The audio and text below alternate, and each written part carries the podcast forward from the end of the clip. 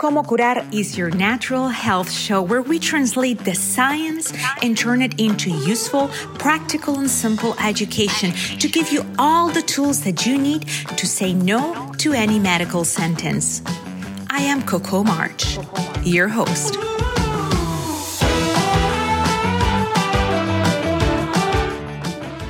At times, we have conditions such as fatty liver, and we wonder is there a supplement that could help? We've made life easier for you at vitatienda.com, where we have created kits. If you suffer of a specific condition like fatty liver, visit vitatienda.com. Enter the word fatty liver, and you will have a discounted kit where has all the supplements that could help. Enter code COMOCURAR and receive a 10% discount on your first purchase. Today, my guest is Dr. Benjamin Bikman. He's an author and he's an absolute scientist in the sense that he's not a clinician. He spends his day of researching and telling us what he finds out and how we can apply it in a clinical standpoint or for our own lives. Dr. Bikman, Ben, welcome. How are you? Oh, my pleasure to be here. Thank you so much, Coco. I'm doing very well. I'm happy to speak about all things related to human metabolism.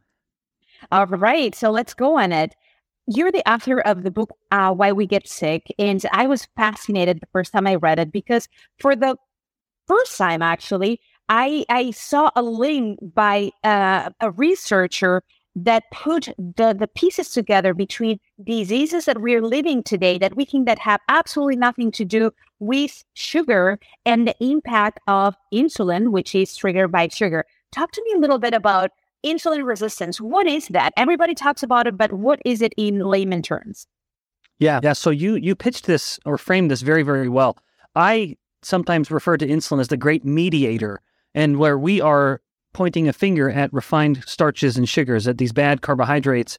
It's I I would say that very much of what makes that bad, what connects these carbohydrates to the unhealthy cell, is what it's doing to insulin, and that of course is relevant with insulin resistance. So, insulin resistance is a disease that uh, it's the most common disorder in the world, and yet it's a disease that most people have never heard of. And that's why I didn't call my book Insulin Resistance, Why You Should Care, you know, because no one would care. They would see the word insulin and think it was just relevant to someone with diabetes. So, Why We Get Sick was a better title because it really touches on uh, the underlying explanation. So, insulin resistance is best described as a coin and so if I'm holding a coin in my hand, the coin has two sides. And on one side of this coin that I'm calling insulin resistance is the fact that some of the cells of the body aren't responding to insulin as well as they used to. Now, the body has hundreds of different types of cells in, in the trillions. And each of these cells, literally every single cell of the body, will respond to insulin in some way. So, insulin can tell every cell in the body to do something. Now, there's a lot of different somethings because there's so many different types of cells. Um, but some of these cells stop responding to insulin as well as they did before. So, insulin comes and knocks on the door of the cell. Some of the cells, like muscle cells, for example, they don't answer the door anymore. But other cells will answer the door perfectly well. And so, some of the cells of the body are still responding to insulin. And that matters when we look at when we flip the coin over and other side of the coin, which is that blood insulin levels are chronically high. So these two things come together, or they're the two sides of the coin of insulin resistance. One side is that insulin isn't working as well as it used to throughout the body. And then the other side is that blood insulin levels are chronically higher than they used to be. So, looking at the scenario of these resistance, these cells that are saying, you know what, I use the example of you have this very annoying friend that keeps on calling you, and you just either block the person or you just click denial. And that's what the cells are doing. It's like, I don't need it, just don't bring it anymore. What diseases have you seen that are really epidemics around the world that are linked to the resistance of insulin? Yeah. Yeah. Yeah, it, it is almost from top to bottom. We uh, are learning more and more all the time about how Alzheimer's disease is a disease of insulin resistance of the brain, one particular little part of the brain called the hippocampus, which is where we make our memories and where we learn. Uh, that becomes insulin resistant, and that's very likely at the heart of Alzheimer's disease. uh, something as common as hypertension or elevated blood, which is is a, a plague. Uh, almost every adult um, suffers from some form of high blood pressure. Not all, but most do. And hypertension is almost always a result of insulin resistance. And, and to say that another way, it's incredibly rare for someone to have high blood pressure and it not be caused by insulin resistance. So that plays into heart disease as well. Heart disease is the number one killer, and it's no coincidence that insulin resistance just happens to be the leading driver of heart disease. And then even some things uh, that you wouldn't expect, like infertility, uh, where uh, a woman who has polycystic ovary syndrome or PCOS, that is uh, almost always a result of insulin resistance. And that's the most common form of infertility in women. And in men, a completely different problem, of course, erectile dysfunction. That's the most common form of infertility in men. And once again, insulin resistance is considered the earliest clinical uh, cause of erectile dysfunction. And erectile dysfunction is viewed as a sign that there's something wrong metabolically. And then Coco on we could I could go on about the fatty liver disease, osteoporosis, um, muscle wasting, sarcopenia, and and numerous other diseases. In, in, in short, or in summary, almost every chronic disease that that does not um, come from an infection. So every non-infectious chronic disease, in some way, is impacted by insulin resistance. The insulin resistance is either causing the problem or it's making the problem worse. But I it never made sense to me the cell theory until I read in your book that there is an, a link between uh, something that occurs in the kidney. Can you explain that? What is turned off and how that increases the blood pressure and it has nothing to do with your salt intake. The salt may play a role afterwards, but it's not the cause. Oh, that's absolutely right. Yeah, so there have been ample human studies that have put people into different groups of all kinds of salt levels. They're eating lots of salt and they're eating essentially no salt. And the actual changes in blood pressure are like one or two points. It just does not move the needle when you really just try to cut your salt because it's really more of what the body is trying to do with that salt. We need salt. We have to eat it. So we, we it would be incompatible with life to cut it out entirely. It, it's really a matter of what's the body doing with the salt. So salt will salt in, uh, pulls water with it. Wherever there's salt, the body and cells of the body and the different compartments of the body, like in the blood vessels or out of the blood vessels, in the lymph vessels or out, uh, wherever there is salt, it will want to pull water into that area. And we have a way of regulating salt to make sure that we aren't keeping too much, and that's through the actions of a hormone called aldosterone. Aldosterone is part of this hormone signal that's constantly sampling the blood. And if the blood has too much salt, aldosterone will tell the kidneys to get rid of that salt because there's an excess. And if the body has too little salt, aldosterone will be part of this signal to tell the kidneys to keep the salt. And of course, wherever the salt goes, the water will go with it. Now, aldosterone, which which we typically look at as the kind of king uh, controller of what the kidneys do with salt and with water, it is actually um, answerable, or it, it's it's sort of the prince to the actual king here or queen, which is insulin.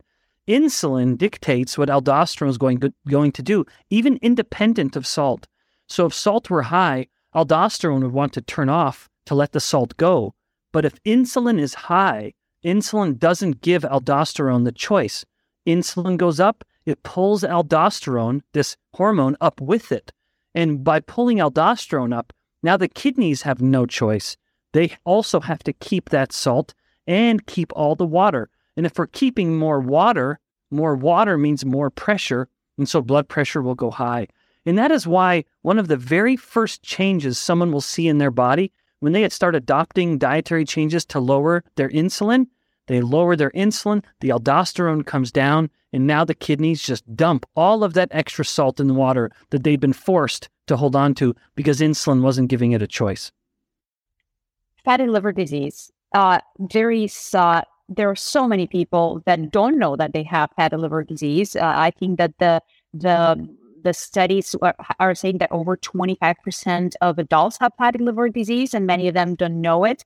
What causes fatty liver disease? Mm-hmm. Yeah, I know you've interviewed Robert Lustig before, so I just have to share. I, I have to pay respect to him and how he has so well highlighted the dangers of fructose. So I would say there's two mechanisms whereby our diet is going to promote the, the liver to store too much fat and get, get too fat, which which in and of itself isn't going to harm you necessarily, but it's what it leads to. Fatty liver disease is a gateway problem for actual catastrophic liver problems. And the liver is so essential that if it starts to suffer, the body is going to suffer heavily. So, the one route I mentioned with, with Dr. Lustig pointing this out and highlighting it is that we eat too much of molecules that just turn into fat. So, fructose is uniquely fattening in the liver because it doesn't need insulin to tell it what to do.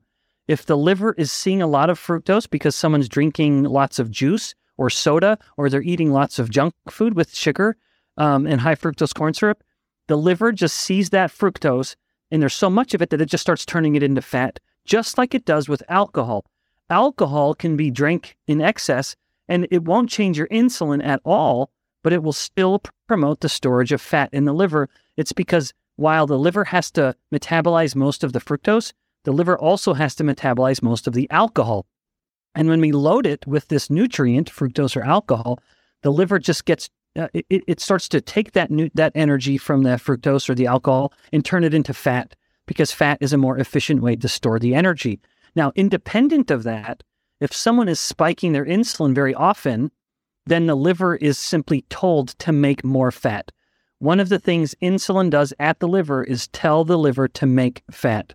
And so the liver starts to make more fat, and we have more fat circulating and more fat storing because the insulin is dictating it.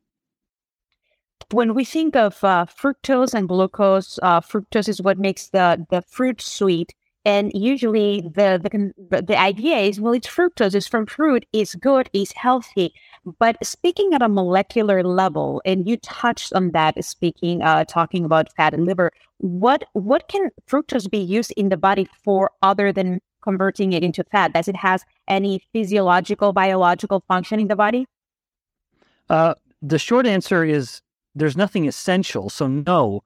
Um, but another short answer would be that it, fructose can be used as energy. It gets converted basically it comes into this glucose pathway, uh, the biochemical pathway. And so the body, some cells, not every cell, most cells of the body can't even pull fructose in. And so the fructose just goes, it flows right by on the blood. Unlike glucose, which can go into literally every single cell and be used for energy, fructose cannot. There are only very few cells that can use fructose. And in no way is it ever a, uh, a benefit. Uh, I mean, not that there isn't something to be said for a cell having energy, but in the liver, every time the liver starts pushing the fructose to be burned for energy, you end up creating a uric acid molecule. And that is why fruct this is a bit off topic, but people who have gout, uh, they will be told, "Oh, you need to avoid your meat." That's silly. We don't eat any more meat now than we did uh, almost 100 years ago. But you look at fructose consumption, every which has skyrocketed. Every time you burn a fructose molecule, you start creating more uric acid, which is the cause of gout, too much uric acid. So that's, of course, not a metabolic phenomenon. But the, the short answer is uh, there's, well, in fact, let me even mention the, the fat cell. When a fat cell takes in fructose to metabolize it, it actually uh, enhances the fat cell's um, response to cortisol. And cortisol makes fat cells big in an unhealthy way. You know, there's two different ways for fat tissue to growth, and I won't get into that now. But it cortisol, um, or as the fructose comes into the fat cell, it basically commits the fat cell to the unhealthy way of getting fat. So there's there's almost no good that comes from fructose. Not that you can't use it for energy, you can, but even then, every time you are using fructose for energy, you're getting more uric acid, which could be playing into someone's gout something that you touch in your book very graciously is aging, anti-aging, and insulin resistance, and overall the impact of, of high levels of insulin in your diet. As a woman, you know, I'm 47. We're always interested on, on looking young and feeling healthy. Would you say that beauty and anti-aging from the outside, not on cellular level, has a correlation not just with being overweight, but with the metabolical uh, issues that we're discussing here and the consumption of, consumption of sugars. Yeah, yeah, yeah, I think so. Uh, so, first of all, there are some very obvious skin disorders that come in, which, you know, if we're going to kind of use the skin as a kind of a marker of, of aging, which is it defended, that's a, that's a good view. There are very real skin disorders that come from insulin resistance, independent of aging. So it's not like it's even making your cells older. That's a terrible, unscientific thing to say. But independent of the aging of a cell, if someone has insulin resistance, they are much more likely to have skin disorders like psoriasis or um, acanthosis nigricans, which is basically you know big dark sections of skin. Or another one is skin tags, these bumps of skin that people will have around their neck or around their armpits. These, and I don't mean like a mole, but like a kind of like a little pillar of skin. And and, and so let me let me stop you there about the skin tags because that question comes up a lot in the channel why do people with high levels of insulin get the skin tags? What happens uh, at a cellular level? Yeah, yeah, yeah. So it's actually a result of the the elevated insulin. Remember, insulin resistance is two things: insulin isn't working well, and it's chronically high insulin. Insulin likes to stimulate cells to grow. That is kind of the common theme of insulin across all of the trillions of cells cells in the body. Insulin wants the cells to grow. Well, that's of course not a bad thing we need cells to grow, but we need them to grow when they're supposed to grow. We need them to shrink and, in some instances, die when they're supposed to. And so, with skin, the hyperinsulinemia, the high insulin level itself, is thought to just basically overstimulate the skin cells to grow in this kind of spontaneous method. And these areas around the neck and armpits are in its other areas as well. Essentially, wherever skin is rubbing together. Now, you and I are lean enough that we don't really have any rubbing of the skin around our neck. But as someone gets a little heavier, that is something where they'll typically get a skin fold. There'll be some little fold of fat around their around their neck, and then certainly the armpits or around the groin or the, or the knees, where there is rubbing of skin. There's naturally a higher turnover of that skin. That we're, we're losing skin cells, we're making more skin cells, and so that area in the in the midst of high insulin is just stimulating the growth of skin too much. And and that kind of gets to the aging idea then. Um, to answer that question, you know, more directly, the key to aging is to allow cells to undergo, or aging well rather, is to allow cells to undergo a process called autophagy. And autophagy, I'm sure your audience already knows this, but autophagy is a process whereby a cell starts to take the old parts of itself and it breaks the old parts down to rebuild the new parts. So that's not to say that the cell is breaking down or dying and becoming, and a new cell takes its place. That's not what I'm saying. That is a process called apoptosis, and that's not inherently bad either. Cells are supposed to die when they're supposed to die.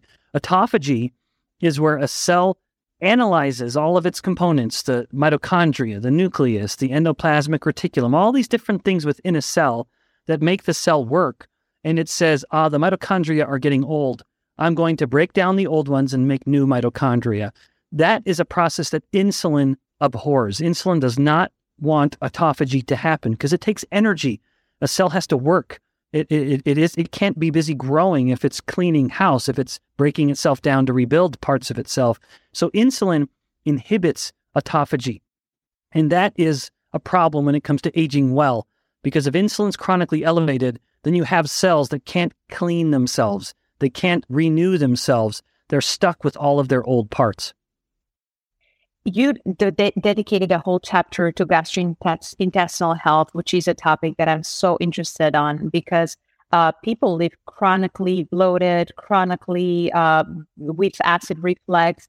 What have you seen as the, the root cause of all the many gastrointer, uh, gastrointestinal imbalances that a lot of patients and viewers are experiencing. Let's start with acid reflux. Mm-hmm. Yeah, yeah. So I, in fact, I think that there are two different ways to break down GI problems. One is a problem of irritation, and then one is a problem of growth.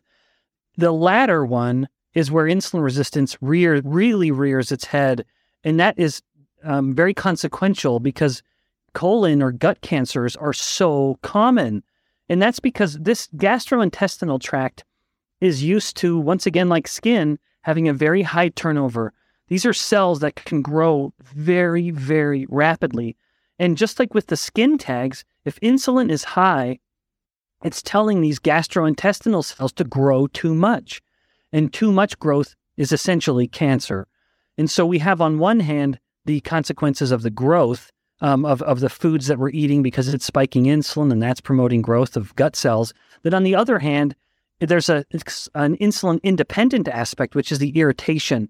And I am I'm convinced, and there's certainly data to support this view, that much of um, uh, of gastric reflux and irritable bowel problems, and even more consequential ones like ulcerative colitis and Crohn's disease, they can be very well controlled by a person paying attention to what they're putting in their mouths in the first place.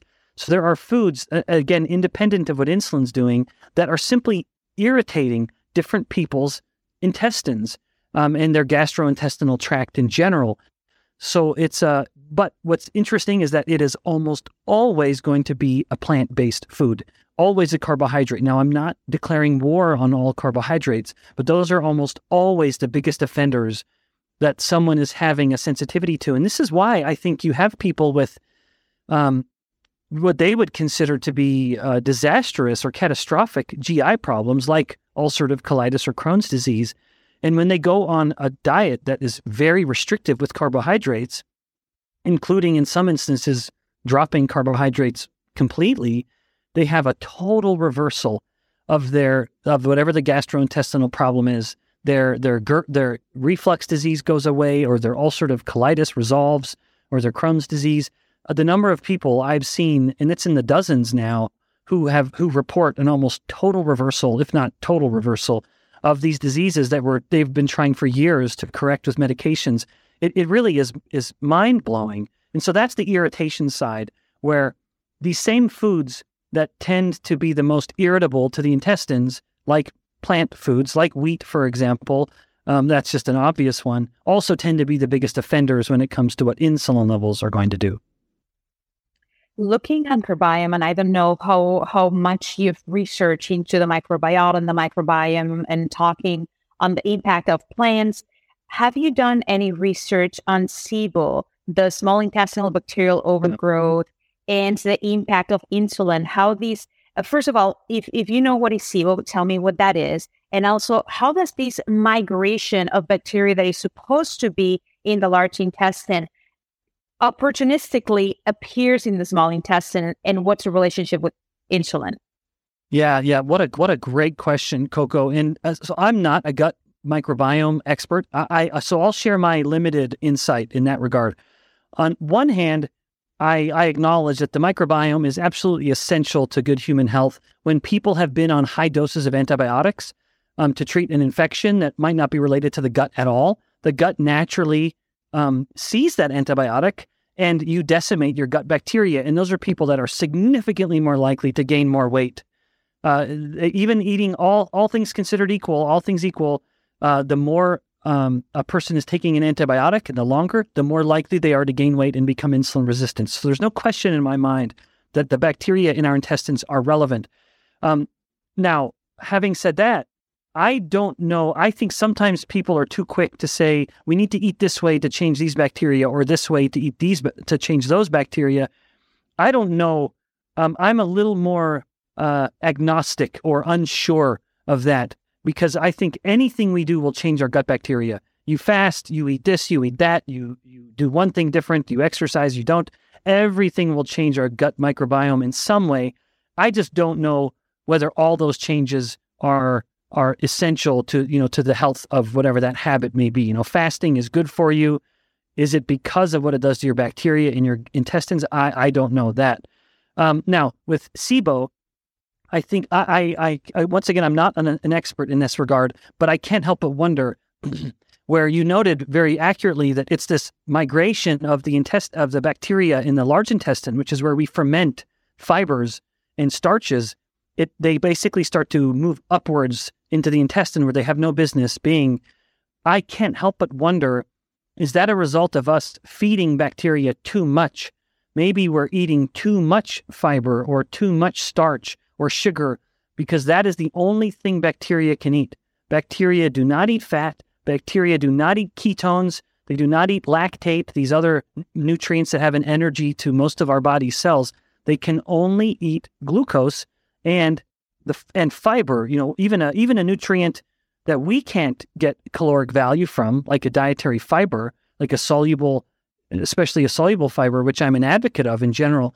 But maybe these are instances where there's we're feeding them too much, uh, and then we're allowing them to grow a little too rampantly keeping on the on the role of the metabolical function and uh, in your book one of the chapters says why we get fat and i think that that's uh, a, worldwide question that specifically men and women why do i gain weight so easily? And in your book you talk about several different uh, metabolic and hormonal factors. Go, can you help me a little bit uh, leptin resistance? How does the body work? Why is that some people may not actually be uh, responding to it, to leptin and that affects their weight? Yeah yeah in fact that, that what a great question. So obesity is um, an enormous topic and it's very polarizing people feel very strongly my view on it is a little more i think nuanced based on on data so but i'll start with um, leptin and then get on to insulin versus energy um, when it comes to obesity. But I'll be brief. So with leptin, it's interesting to note that in people with uh, leptin does matter, no question. You have humans that have actual mutations in leptin production that where they aren't making it in their brain, or they have a mutation in the ability of the cells of the body to sense the leptin, so a leptin receptor mutation, and they will become fantastically overweight very, very early in life um, and they have a an insatiable appetite.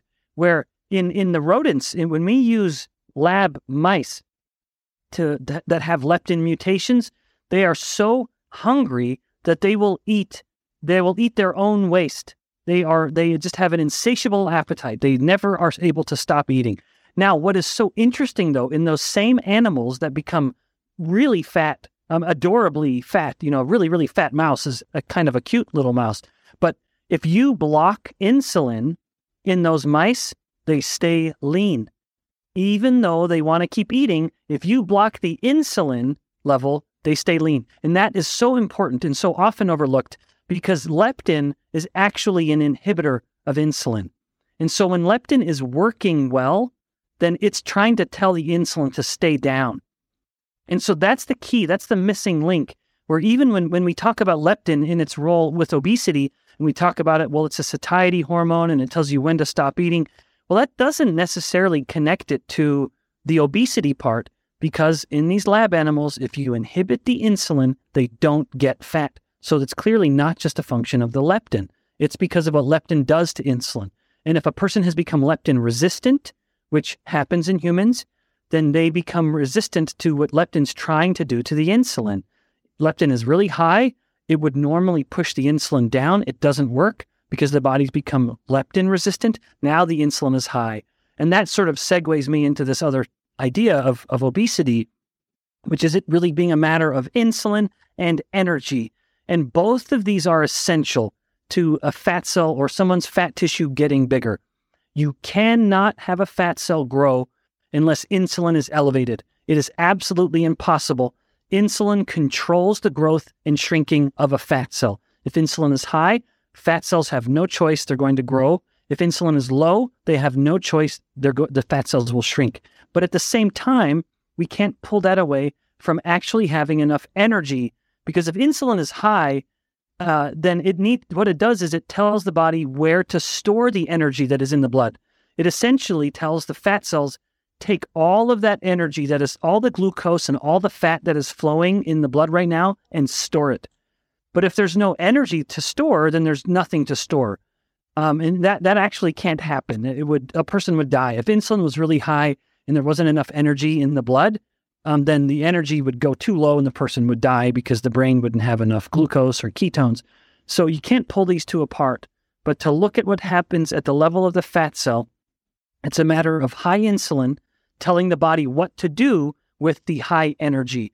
And that is why calorie number does matter. The amount of energy we're putting in does matter. Now, I do not support um, counting calories because I think that uh, it, it's it's fruitless to try to know every calorie you're putting in and just what your body's going to do with those calories and and how you are expending calories. No one can ever know that really well. Um, not that, so I don't mean to say calories don't have uh, a relevance in human obesity. They absolutely do. I just don't think we should base our obesity paradigm on calories in, calories out, because then a person will be eating low fat foods of everything. And these low fat foods are going to be high carbohydrate and high sugar. And now they're spiking their insulin. And when insulin goes up, the actual amount of energy in the blood goes down. And so when that goes down, that might be why when someone eats an insulin spiking meal, they're much hungrier much sooner than someone who eats the exact same number of calories but doesn't spike their insulin. So if they eat a high carbohydrate breakfast, they will be hungrier sooner than someone who eats the exact same number of calories but with a low carbohydrate breakfast. And now they will have they will that person will have much more satiety. They will not be hungry as early. And it could be because when insulin goes up, the energy in the blood goes down. It's pushing it into fat cells, for example. And now the brain is thinking, wait, where did all the energy go? Uh, we're getting low on glucose and low on ketones for and low on fats, and I need energy, so I need you to eat more because the brain can't store energy like the fat cells and the muscle cells can. They need it constantly. The brain needs it constantly to be coming from the blood. Going back to the the subject of fructose and and fatty liver and alcohol, fatty liver, alcoholic fatty liver, and alcohol itself why would somebody let me give you this scenario a person uh, has it does intermittent fasting it has for dinner two days different di- different days same dinner but one of the dinners is one of the days that dinner is preceded by alcohol. The day that the dinner was not preceded by alcohol the person gets up the next day feels normal. The the dinner that was preceded by maybe a couple of cocktails because it's weekend the weekend and people go out with their friends and they had a couple three cocktails before dinner then they have their healthy dinner. The next day instead of feeling great you are starving to death why, why is that what did that alcohol before dinner with the same dinner do metabolically that now the next day you're so hungry that is such a good question and it is one I have never thought of. Um, and I don't drink alcohol, so I've never noticed before. Um, I, I, I don't know, Coco. I, I can only speculate. Um, it might be that the usually uh, alcohol is sweetened, right? That's pretty common. And so it might be that the combination of the insulin spiking from the sugars or the honey or whatever is in um, the alcohol combined with the alcohol, which can only get metabolized in the liver, it might it might result in a in a kind of a delayed insulin release where where the alcohol preceding the meal itself maybe that has prolonged the insulin curve it, it very likely would i'm i'm quite confident that it would prolong the insulin curve and that might result in a more prolonged energy um, deficiency where the available energy like the glucose and the ketones and the free fatty acids is probably lower in the hours following um, that that alcohol then meal rather than just the meal itself. But the meal itself, you had an insulin spike and then it came back down to normal, and you resolve all of that maybe more quickly than you would when the meal was preceded by alcohol. But th- this is all just speculation. I'm not sure. No, I, I'm not either. I'm just curious. Would that in that in that situation? Because I've heard that before uh, from people that will have few that they're, you know, ketogenic or intermittent fasting, healthy people. And once in a while, they will have a drink and then they'll have their dinner. And the next day, they're much hungrier. What would you recommend that person to eat for breakfast? Because the first, when there is that hunger, I assume that the first reaction is let me grab a slice of bread, or if there is cereal around, let me have a bowl of cereal. What would be the balancing breakfast in that situation? Yeah, yeah. In fact, my advice to them would be the same advice to everyone, which is when, uh, which is be really strict with breakfast. Uh, I think there's a tremendous opportunity when it comes to breakfast, and that's based on what insulin has done. So overnight, a person has been fasting, whether it's deliberate or not. They're not eating while they sleep, and that's a nice break because insulin can finally come down overnight, and it takes several hours to come down, after whatever that meal might have been. And usually, and this is me speculating, involved in the meal, it, it probably is, in fact, even a later than normal meal. You know, maybe it's something that they're doing at 7 or 8 p.m. And so insulin will take up to three to four hours to come down to normal. And so insulin has come down and the body has become is becoming more insulin sensitive when insulin is down and the body is burning more fat because something we haven't spoken about where the body has two primary energy sources blood sugar or glucose and and and fat and insulin is what dictates what the body is using when insulin is high the body is sugar burning. When insulin is low the body is fat burning. And so over the night as insulin has come down we have allowed our bodies to transition into a fat burning state. And now tragically when we eat breakfast so often as you noted breakfast is bagels or toast or cereal and orange juice. It's just pure insulin spiking garbage. And so we've just gotten into fat burning for a few hours, insulin sensitizing for a few hours, and we immediately turn that off because we eat a starchy, sugary breakfast and our glucose and our insulin levels spike and we immediately go to sugar burning mode. And then unfortunately, I believe we set ourselves up to fail for the remainder of the entire day because we eat that sugary breakfast, insulin comes up and glucose comes up, and then the glucose drops really quickly. And during that drop, when it has gone a little low, available energy is down. And so the brain says, oh, wait, I'm hungry again. And so two or three hours later, they have their mid morning snack. And then they have their starchy lunch, their sugary mid afternoon snack.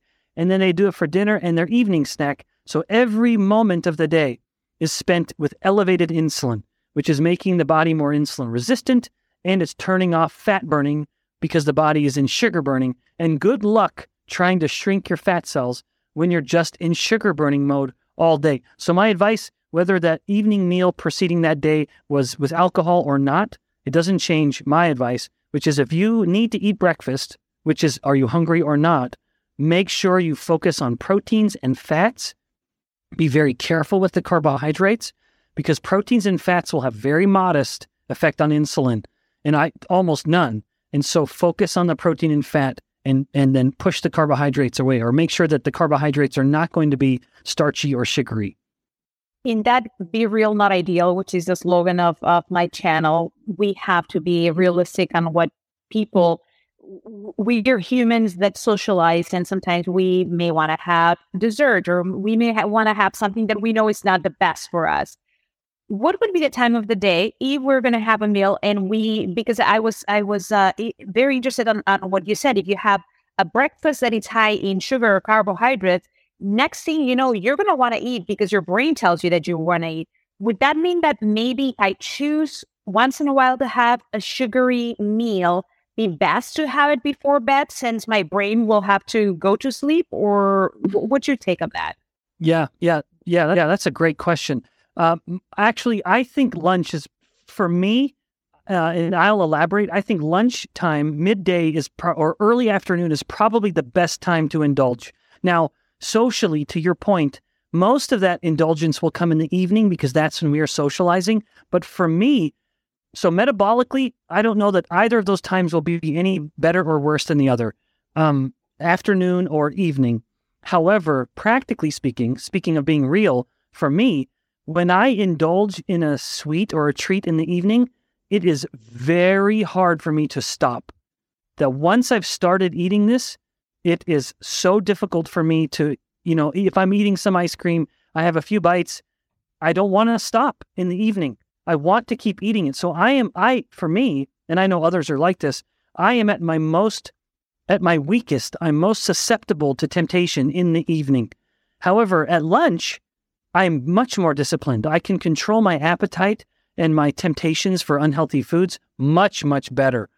And I also think we don't want to eat too much in the evening because then we sleep very, very poorly. If we have a full stomach, uncomfortably full, and we're busy digesting, you will every night sleep worse than you would otherwise. Your body temperature will be higher, and that's not conducive to a good sleep, and your intestines will be uncomfortable. So I think we should eat bigger lunches and more modest sized dinners. Not that we don't eat dinner, I'm not saying that, but that we, I think dinner is a time where we ought to be a, a little more strict um, because our temptations to indulge and the consequences it will have on sleep will carry over to the next day and make the next day even harder to do well with. What would be the ideal, the latest time to have dinner? How many hours before you go to bed? Yeah, so I typically like to say about three to four hours before bed, if possible, just because that's by then the food has generally is leaving your stomach and you're going to be a little more comfortable uh, when you go to sleep. Would that be three or four hours from the time that you start or you finish? Because, like, if you start dinner and you're a slow eater like myself, I will still be eating 90 minutes later because I have kids and we're talking. Yeah, so if I yeah. count from six, then it's I go to bed to 10. Well, what's what's the sweet spot? Yeah. Yeah. What a great so I can only speculate, but I love that you say this because you know the average American, we eat so quickly. And that is one of the things I envy about other cultures. As even with my family, we have traveled around the world and lived in multiple different countries. Other cultures um, have such a different view of eating it is such a more social time to enjoy. So I think it's funny that you, being from Europe originally, you're bringing this up where European cultures let the meal be a big meal. It's a time to socialize. Whereas in the US, it's just give me my food, I eat, and I'm done because I need to go do something else, you know? So I, I'm not sure. I would say ideally, uh, I don't know, Coco, maybe that let's go right in the middle. Let's go right in the middle. that that it would not be fair to start at the beginning of the meal, um, because you're slower like me. Yeah, yeah, because enough things in Europe will last. It's a time that if you've been in, in European cultures, I, I grew up in Spain. It's a time that that you talk about the day, you fight, you you make peace. I mean, it all happens while a very you know it's it's it's just very boisterous. In fact, uh, it's just a small anecdote. My the first time my husband visited my family in Spain, we were all in that small kitchen. You know, surface areas are smaller in Europe, and uh, and when we we were there for two hours, and when we finished, he didn't speak the language, so he he told me he said, "What was the argument about?" And I looked at him and I said, "What what argument?" I said, "Well, it's obvious you guys were like intensely discussing something." He's like, "Oh no, we're just talking about the day and yeah. and how it went." But yeah, culturally for us, dinner or whatever is the meal. It used to be lunch when I was growing up. Now, due to work, a lot of people have to have lunch outside of the home, but there is usually a long dinner on the table, around the table with the family. And uh, it's usually longer. It's not about eating, it's about just talking and having a, a conversation. Yeah. Well, I think that's beautiful. I, I really, really do. I am, to me, family is the most important thing in the world. So that's an, that's a, your sentiments uh, really resonate with me. I would just say, if it were possible, let lunch be the bigger social meal. But but it but I agree, it just doesn't work that way. The kids are at school, the parents are are busy.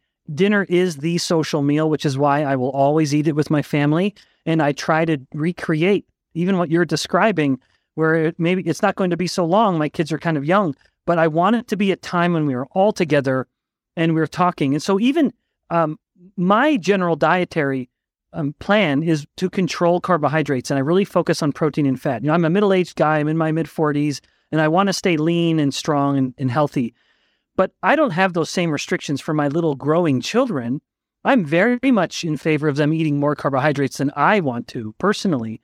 And so, dinner for me, like I'm, I'm very strict with my breakfast. I'm very strict with my lunch. Dinner is whatever the family is eating. And so if my children wants if they want to make some pasta or they want pizza, if there's a way for me to easily control the carbohydrates in my own diet, then I will.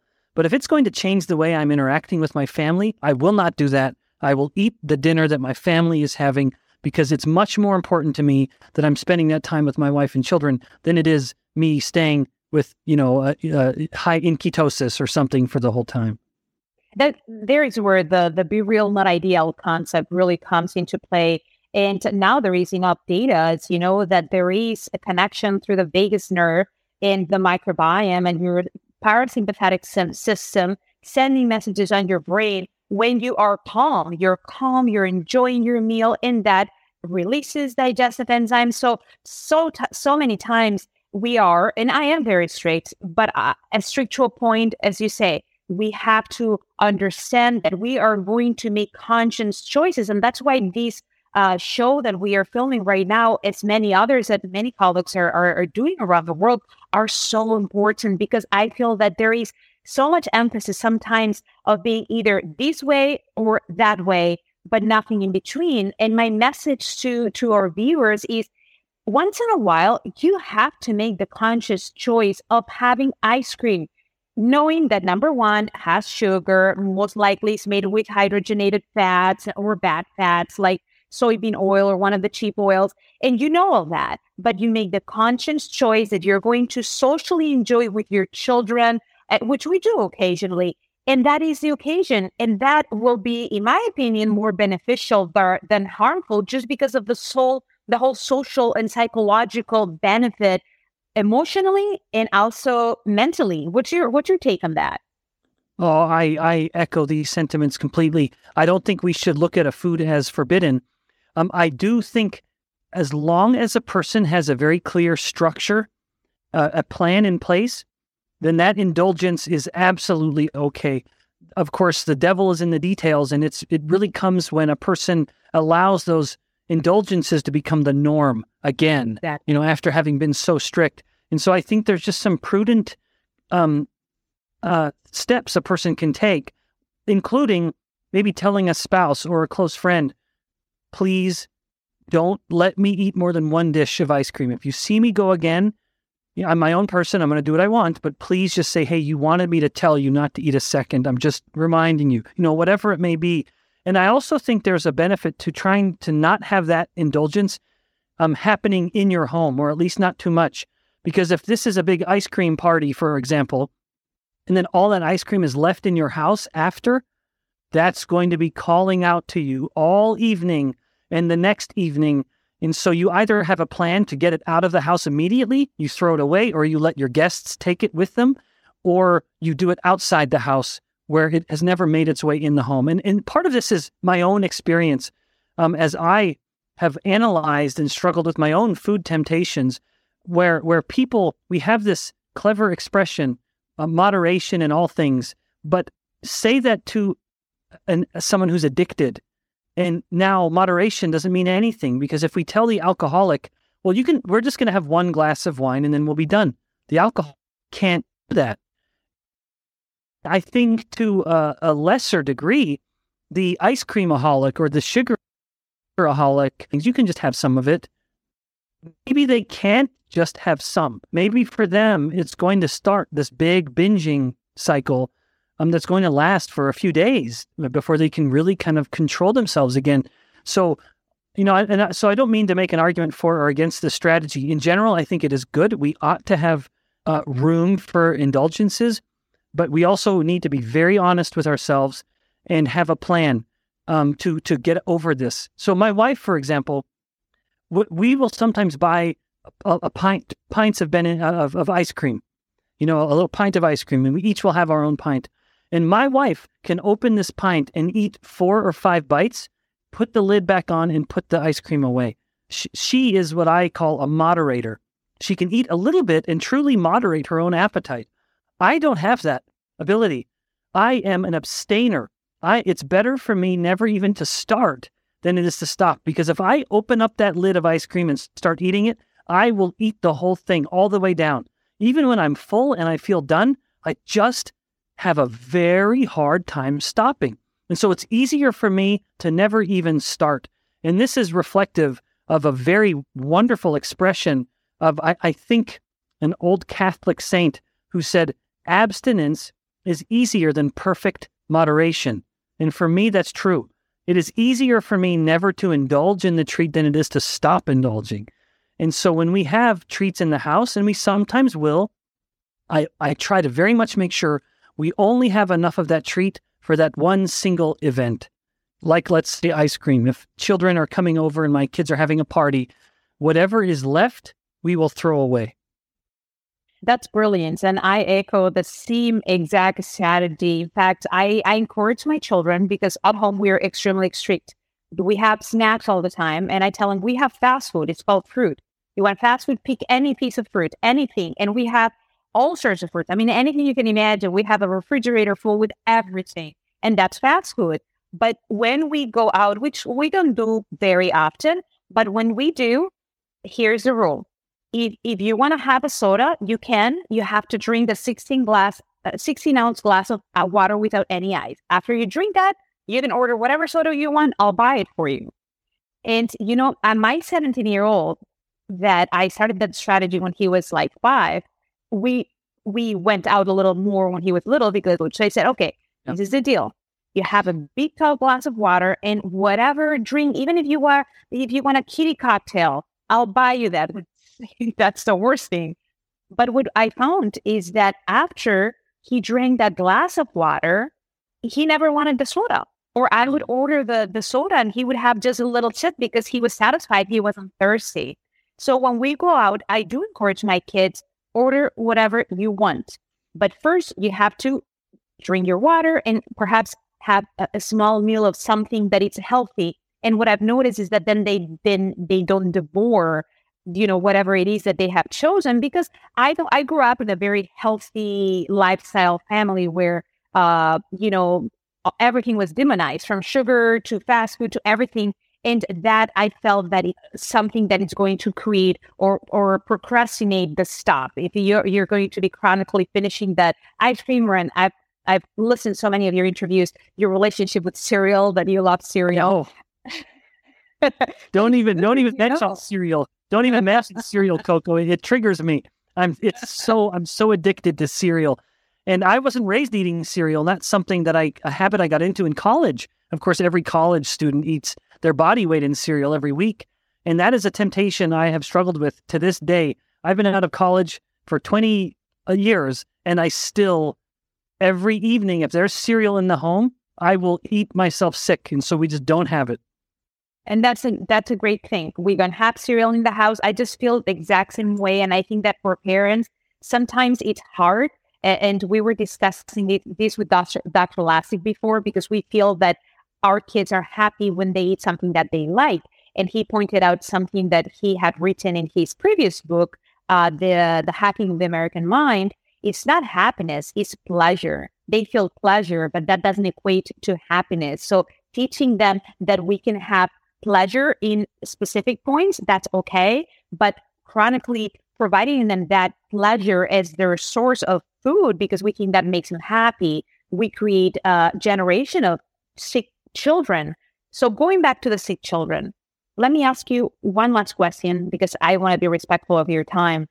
Diseases like diabetes, in your chapter 10, I think you talk about hormones and you talk about the beta cells. Can somebody with type 2 diabetes reverse it? Is it curable? Because according to the American Diabetes uh, Association, is an incurable disease.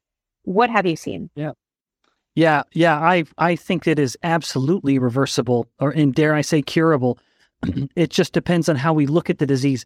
If someone looks at someone with type two diabetes, if we view type two diabetes as a disease that can only be treated with drugs, then it is incurable.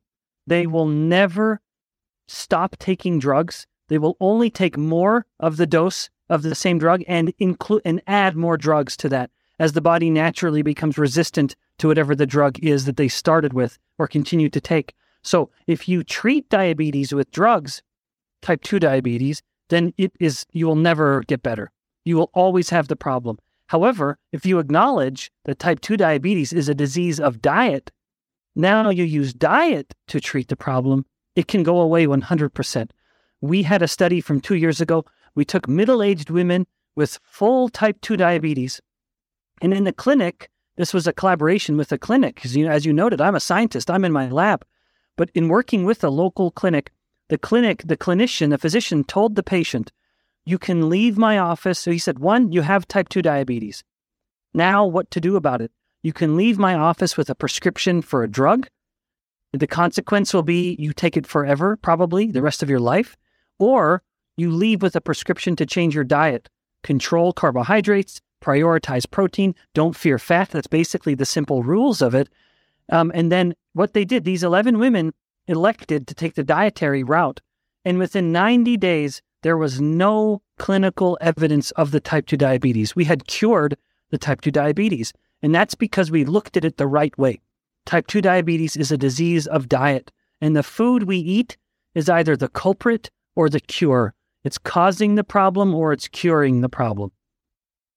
do you foresee in the near future a change with the wave of evidence, with the wave of authors, scientists, researchers, clinicians, you name it, that we all are pointing to the same cause, the same culprit? Do you see a change coming? Can we be optimistic? Yeah, I see a small change coming, but not a big one because there's too much money to be made from selling drugs. And so that's why I don't think a low carb diet will ever be mainstream. I don't think it will ever be the first line like it should. But I think the sheer amount of evidence, the overwhelming mountain of evidence, cannot be ignored. That is why even these slow moving entities like the American Diabetes Association now have included, they have words, they have line statements about how effective low carbohydrate diets can be. You cannot deny the evidence, but I don't think it will ever be mainstream because there's so much money to be made from diabetes drugs. And if you change your diet, then you don't really need the diabetes drugs, and that's bad business. Do you see that in any other diseases in addition to diabetes? Do you think that that is going to be the case for everything else? Yes, to varying degrees, I do. For example, migraine, migraine headaches. People who go onto a low carbohydrate ketogenic diet um, will very often have never have another migraine headache again, um, as long as they are adhering to that diet. And one of my colleagues, just in my hallway here on campus, he has this had this exact thing happen. He has had had migraines for years, about one a week. He went on a low carbohydrate diet, and he uh, went from having one migraine a week to having about one every six months.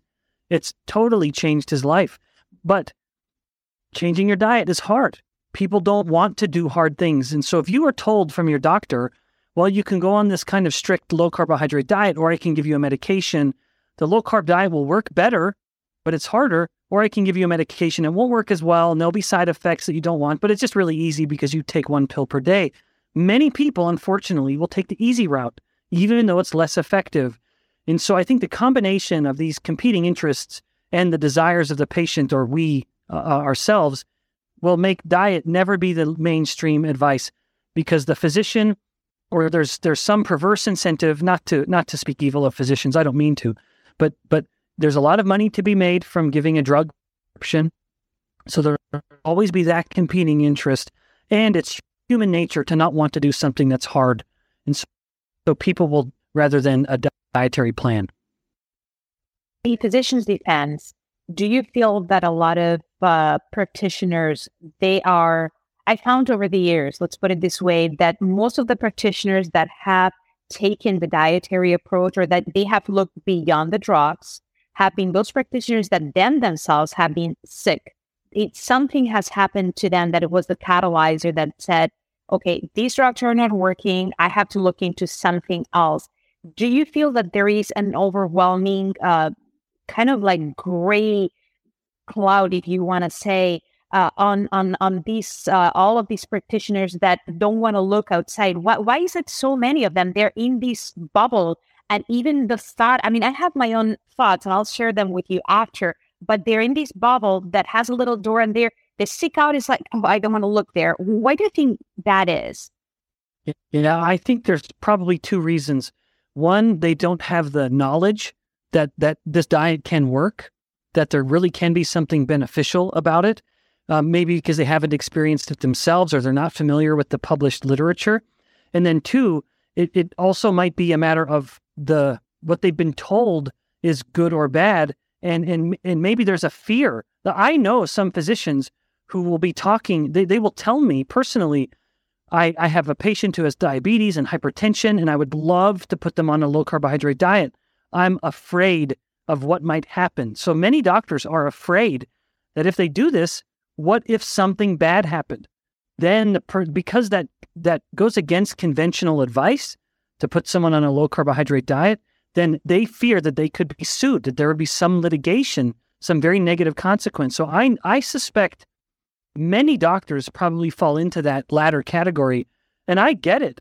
Um, that's a scary thing to think about being legally liable because you gave advice that, say, went against the advice given by the American Heart Association, which I think has terrible advice.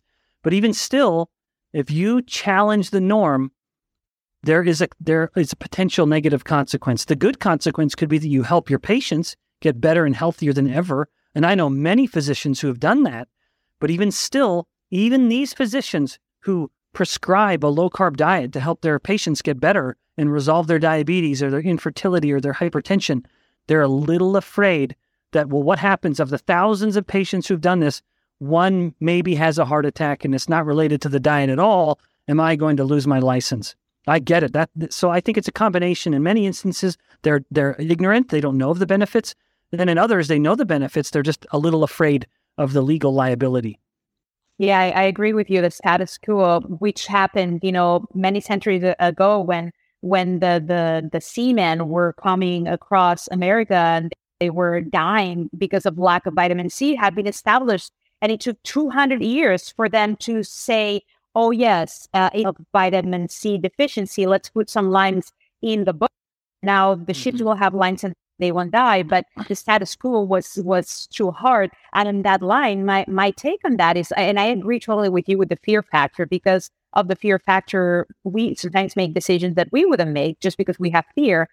But in addition to that, it's also I maybe the realization that if I have spent over a decade of my life in medical school and residency and all of these years of education, and now I have to relearn it because I've been told a lie, what else is not true? I mean, where it's it's kind of like the tip of the iceberg. If I've been told that uh, the only treatment for diabetes is metformin and insulin, and that you can have sugar, in fact, you should have sugar because it stimulates the pancreas and it's kind of good for you. What else have I been told that is not true? And I feel even with couples, I have friends that both of them are, are practitioners, MDs, and one of them is very proactive on on prevention and the other one doesn't even want to look at it. And I think it's the fear of knowing that you've been lied or maybe not told the whole truth. Do you think that there is any any truth to that? Yeah, I think that's human nature and all the more relevant to people who have big degrees after their name. It's hard for us to acknowledge when we don't know something. It takes tremendous humility to say, "Oh, what I one one I don't know everything." And two, even some of what I do know might be wrong. That it's hard to do when someone has a PhD or an MD, you know, these big degrees after their names. And it's human nature, of course. We don't like to admit when we don't know something, and we certainly don't like to admit that we're wrong. You have to be humble. And that is where I think, to a degree, if I may be, this may sound smug, I know, but I don't mean for it to.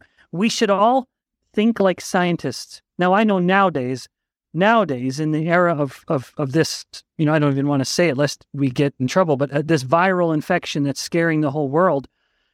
Nowadays, scientists are almost looked at as as gods. They're they're these perfect beings that know everything, and I think that is a terribly unscientific view.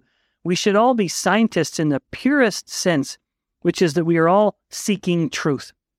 In the purest sense, a scientist is trying to understand one single thing and prove whether this one thing is true or false. Is it real or is it not real?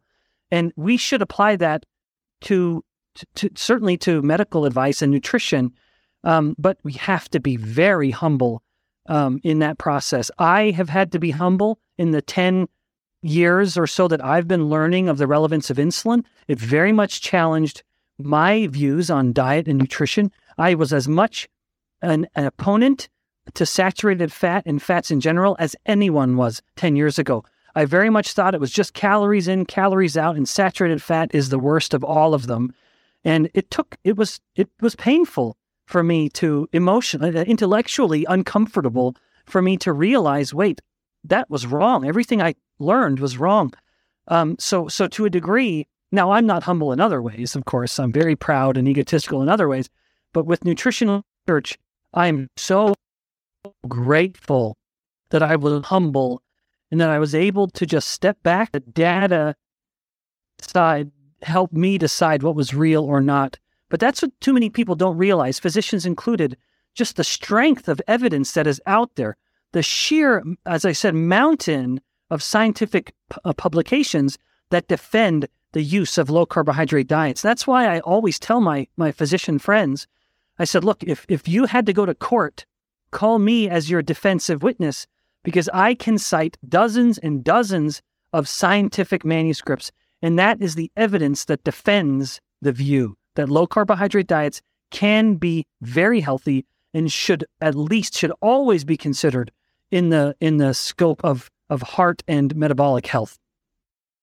Dr. Benjamin Bikman, what a pleasure. How inspiring to speak with you. I'm a great fan of your work. I listen, I read every, everything that you publish, and I learn always because uh, I always think that we all know what we know, but we ignore what we don't know. And in that window is where we live. In that window of what we don't know, we live. And, and you really opened up uh, a window of knowledge for many of us on the aspects uh, and the role of insulin on our health. So thank you. Thank you so much for being with us, Ben.